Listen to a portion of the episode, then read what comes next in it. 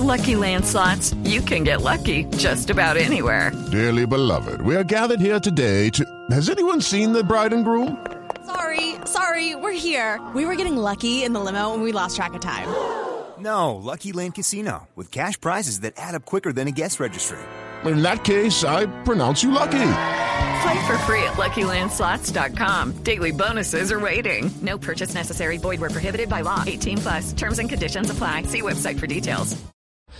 Donoti Patiño con nosotros, 6.55 minutos. Señor Patiño, buenos días. Buenos días, Ricardo, y a toda la mesa de trabajo, y desde luego a toda la audiencia de ustedes. Le contestó el ELN con el comunicado que firmó ayer el Comando Central. ¿Usted siente que, que respondió las preguntas que usted hizo el viernes muy tarde en la noche, después de las 10, tras el consejo de, de los negociadores con el presidente Petro?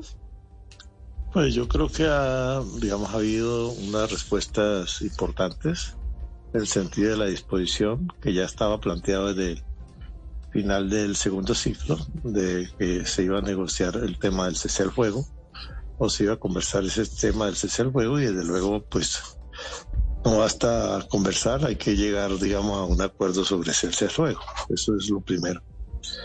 Eh, y esa es parte, digamos, de lo que tendríamos que hacer antes de que se comience el ciclo, es decir, si hay esa disposición, no solamente hablar del cese al fuego, sino llegar a un acuerdo sobre el cese al fuego. Y el otro, entendiendo que el cese al fuego también cubre lo de hostilidades, porque lo, lo, lo que más le interesa a la población, por supuesto, no es que el ELN no sea objeto de acciones ofensivas por parte de las fuerzas militares, sino también fundamentalmente que el ELN no agreda a la población civil como ha estado ocurriendo en algunos departamentos. Eso es un tema muy importante, pero tenemos el antecedente de la tregua de Quito, donde se planteaba de que el cese al fuego tenía esos alcances, es decir, que cubría hostilidades contra la población civil. Y el otro elemento que me parece importante es la declaración de que son una sola organización. Uno sabe que hay, digamos, una organización con distintos desarrollos militares, con distintos jefes militares, y desde luego, como lo decía yo, eh, hay una inquietud allí en las filas guerrilleras de saber qué va a pasar con ellos al fin de, en el fin del conflicto y desde luego a veces esa, esa, esa estructura donde hay un COSE, donde hay un, una delegación, donde hay un comandante general y donde hay unos jefes de frente, a veces necesitan ellos unos tiempos de consulta. Espero que durante este tiempo hayan tenido los suficientes tiempos de consulta para tener una unidad eh, en el sentido de que cuando se hablen las cosas ya haya un acuerdo previo entre ellos para definir hasta dónde pueden avanzar y hasta dónde tienen que consultar. Creo que eso es. Pero el otro elemento, otra pregunta que desde luego hacíamos, que es muy importante, si el puerto de llegada, el puerto de llegada es, es la invitación que ha hecho este gobierno a ser partícipes ellos ya sin armas, sin armas, en un gran acuerdo nacional que incluye a, vastos sectores de la opinión pública, de sectores de los gremios, sectores populares, si ellos están dispuestos, digamos, a, a participar en ese gran acuerdo como, como el fin, digamos, político en el cual ellos se, sienten, se sentirían bien. Sí, ¿ellos contestan Eh, esa pregunta político. o esa pregunta queda en el aire?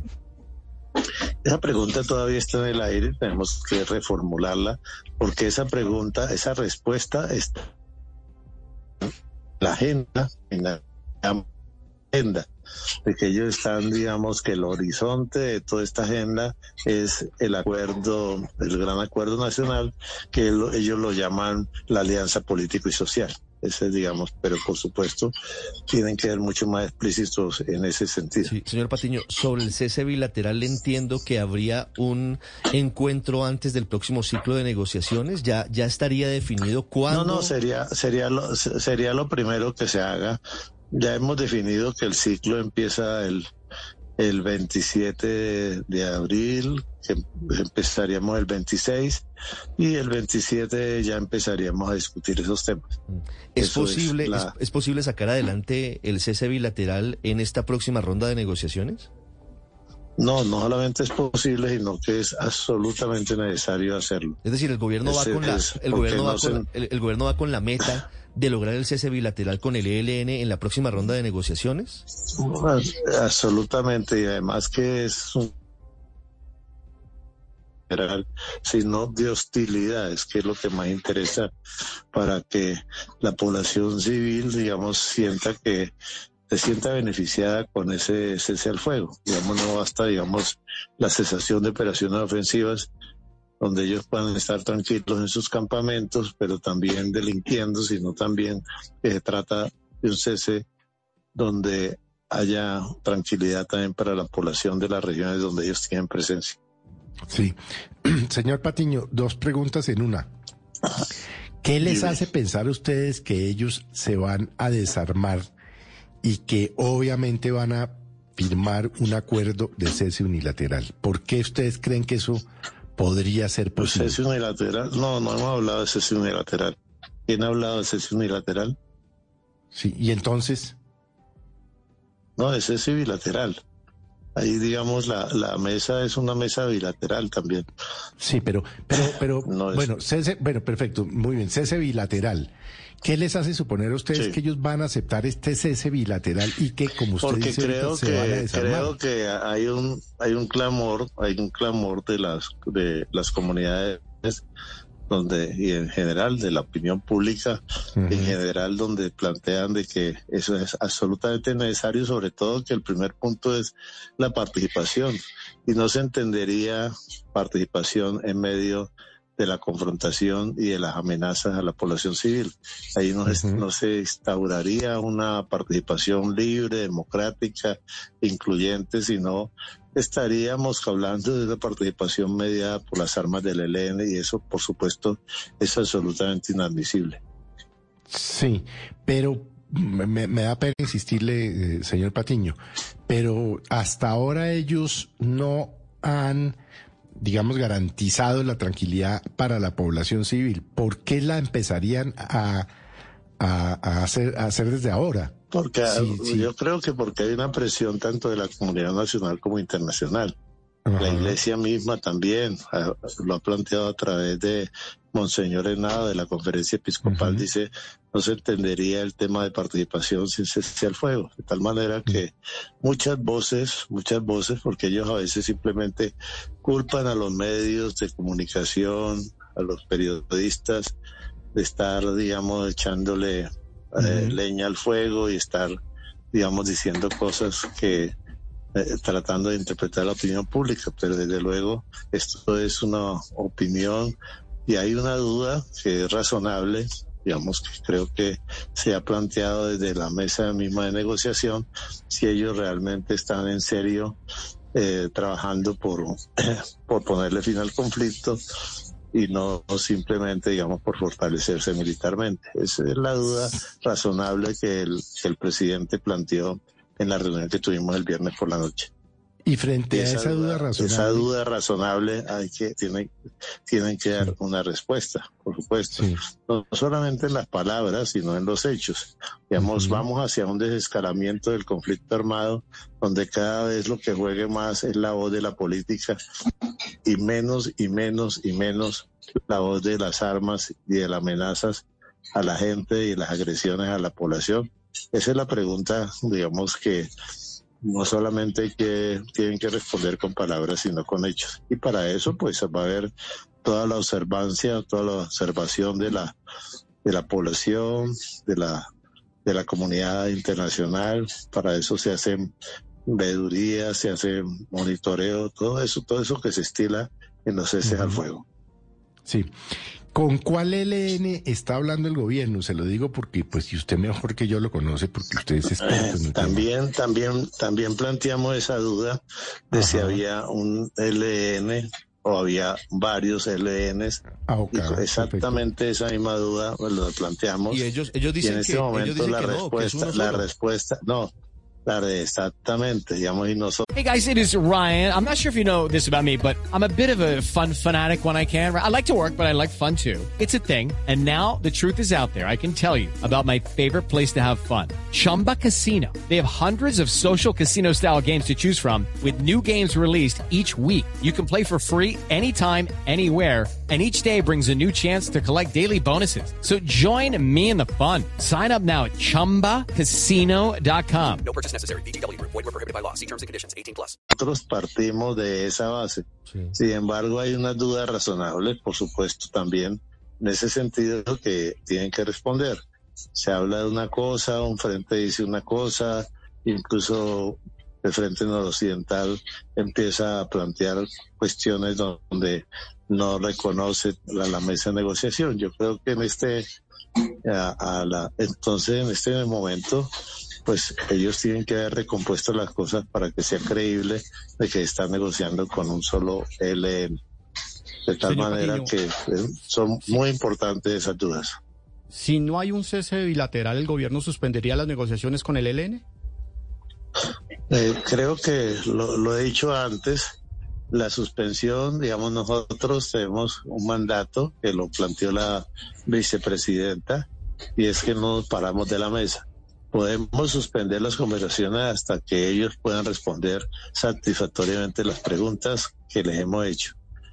Y desde luego ya estén dispuestos a sentarse, no para fortalecerse política y militarmente, sino para poner fin al conflicto armado. A propósito, usted también planteó esa pregunta el viernes sobre si el ELN estaría usando la mesa de negociaciones para fortalecerse como organización militar. Sí, la, no, la planteó el mismo presidente, el Sí. propio presidente de la República. Sí. El propio presidente dijo, aquí ha habido varios casos de procesos donde se ha, se ha sentado, a veces también el gobierno, por ejemplo, en el caso del Caguam, ambos, ambos FARC y gobierno, el gobierno necesitaba hacer una reingeniería de las fuerzas militares porque indudablemente lo estaban, la, las FARC lo había, le había propinado, o le había propinado al ejército de ese entonces derrotas muy, muy fuertes. Y las FARC creían que podían fortalecerse y ya estar listos para llegar a Bogotá a la toma del poder.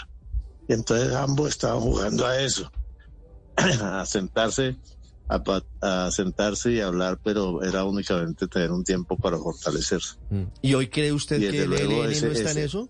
¿Que ¿Usted cree que el ELN no está No, en eso? no, no hay, no hay, yo creo que no hay claridad al interior, pero yo sí creo de que pueden llegar a tener esa claridad, de que de estar, digamos, dispuestos a sentarse, digamos, a la mesa para, porque hay una oportunidad también, un sentido de oportunidad también, eh, eh, no porque haya una vocación enorme de paz, sino porque siento que hay una oportunidad para llegar a buen puerto, digamos, durante un gobierno que también está difícil. planteando cambios No, pues, importantes. difícilmente habría un mejor escenario de negociación para el ELN que en un gobierno de izquierda, primer Exacto. gobierno de izquierda como es el gobierno de Gustavo Exactamente, exactamente, Sí. exactamente. Señor Patiño, yo quiero preguntarle por lo que significa el mandato que usted dice que existe, que la vicepresidenta Francia Márquez les recordó en México, en el sentido de que pasara lo que pasara, no se iban a levantar de la mesa de negociaciones.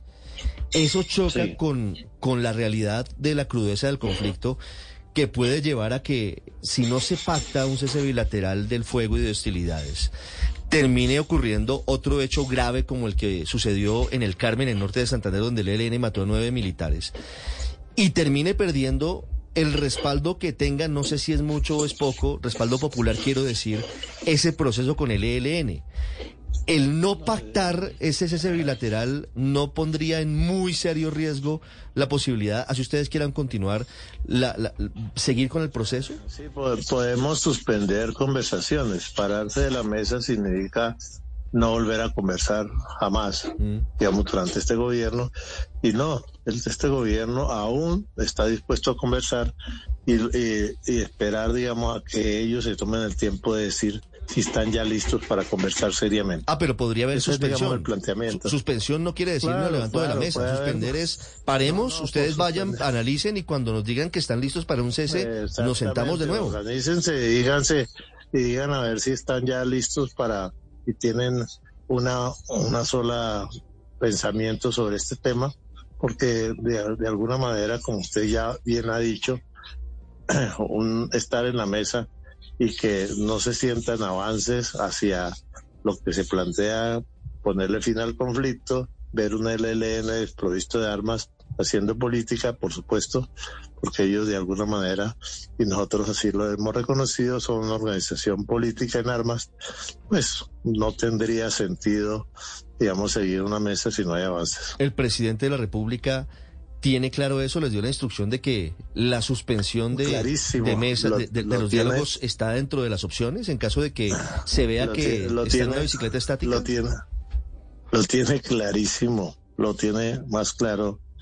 Además, eh, es una persona que además de haber estado en actividades guerrilleras en el M-19, también, por supuesto, conoce y le gusta y, ha analizado la historia tanto reciente como de las como de lo que ha vivido el país, digamos, durante toda la violencia que ha vivido en los últimos 60 años. Señor Patiño, quiero hacerle una última pregunta sobre una columna que, que este fin de semana, no sé si la pudo leer, escribió la exintegrante de la Comisión de la Verdad, Marta Ruiz, en la silla vacía. Eh, es, una, es una columna en la que, en la que Marta Ruiz, que además eh, ha sido pues colega periodista, pero ha cubierto desde hace mucho tiempo el conflicto armado en Colombia, plantea una serie de inquietudes y preocupaciones, titula su columna el amor, como el amor eficaz, y, y ella eh, hace una comparación entre lo que significó la muerte de- de- del sacerdote Camilo Torres Restrepo cuando se va al ELN y lo que está pasando en la agenda de negociaciones, y ella plantea una idea y dice que la agenda de negociaciones tiene, palabras más, palabras menos, una forma de redacción que genera inquietudes porque al final no queda claro que el ELN vaya a dejar las armas o que efectivamente las armas no sean el camino para buscar los cambios democráticos o los cambios que quieren en el país. ¿Usted qué opinión tiene frente a esa afirmación? Eh, No, no la he leído, no sé el contexto en el cual hizo Marta Ruiz esa afirmación. Hay de todas maneras unas, unas críticas, digamos, a la manera como se ha manejado la negociación, no solamente de ella, sino de otros analistas. Pero pues yo no me puedo poner a, a responder uno por uno de esos análisis que se han hecho. Creo que desde luego, eh, digamos, es, es claro que todo proceso de paz con una guerrilla tiene que conducir hacia la dejación de las armas. No la entrega porque ningún movimiento guerrillero eh, ha pactado, ha hecho pactos, digamos, para entregar las armas a su oponente. Eso ya es una rendición. Pero sí se han hecho todos los, todos los procesos que ha habido en Colombia en los últimos 30 años, empezando por el proceso que hizo el M19, se han dejado las armas. En el caso del M19, pues se fundieron, en otro también el del EPL, en el caso del PRT se tiraron al mar, cosa que me dicen que no es muy ecológica. En el caso de la FARC también se dejaron y luego se fundieron. En fin, el hecho la deshacerse de las armas para hacer la política me parece que es el fin como lógico, digamos, de un proceso de un proceso de paz. Pero desde luego hay veces en que eso aparece explícito al comienzo y otras veces, digamos, va apareciendo y va apareciendo claro a lo largo del proceso. Las Eso siete es, digamos, 31 una... Eh, eh, eh, es un avance, es un desarrollo, entendiendo que, que hay muchas voces críticas y usted las ha escuchado, señor Patiño, sobre, sobre cómo quedó redactado eh, eh, el documento de la Sí, agenda de sí. negociaciones, pero pues eh, en, el, en el camino puede modificarse ese documento, digamos, en, en la No, redacción. de la Claro, forma. claro, no, claro, es una agenda, es una agenda, es una agenda. Una agenda es una guía. Digamos, en la medida que se vayan desarrollando los puntos, pues pueden ir apareciendo las formas como se habla de desactivación del conflicto armado que tiene que ser cada parte. En fin, es una agenda. Y una agenda, pues es una ruta, una hoja de ruta. Eso es todo. Eso es todo, dice Don Noti Patiño, que es el jefe negociador con el ELN. Noticias importantes que nos da esta hora en Mañanas Blue. El 26 de abril, el objetivo, la consigna en Cuba es buscar el cese bilateral del fuego de hostilidades. El gobierno tiene en la baraja, si no hay avances en la mesa de diálogos, la eventual suspensión hasta que el ELN diga que efectivamente está en, en la posibilidad de avanzar hacia un acuerdo de paz. Señor Patiño, muchas gracias. A ustedes, a ustedes siempre muchas gracias. With the Lucky Land slots, you can get lucky just about anywhere. This is your captain speaking. Uh, we've got clear runway and the weather's fine, but we're just going to circle up here a while and uh, get lucky. No, no, nothing like that. It's just these cash prizes add up quick. So I suggest you sit back, keep your tray table upright, and start getting lucky. Play for free at LuckyLandSlots.com. Are you feeling lucky? No purchase necessary. Void where prohibited by law. 18 plus terms and conditions apply. See website for details.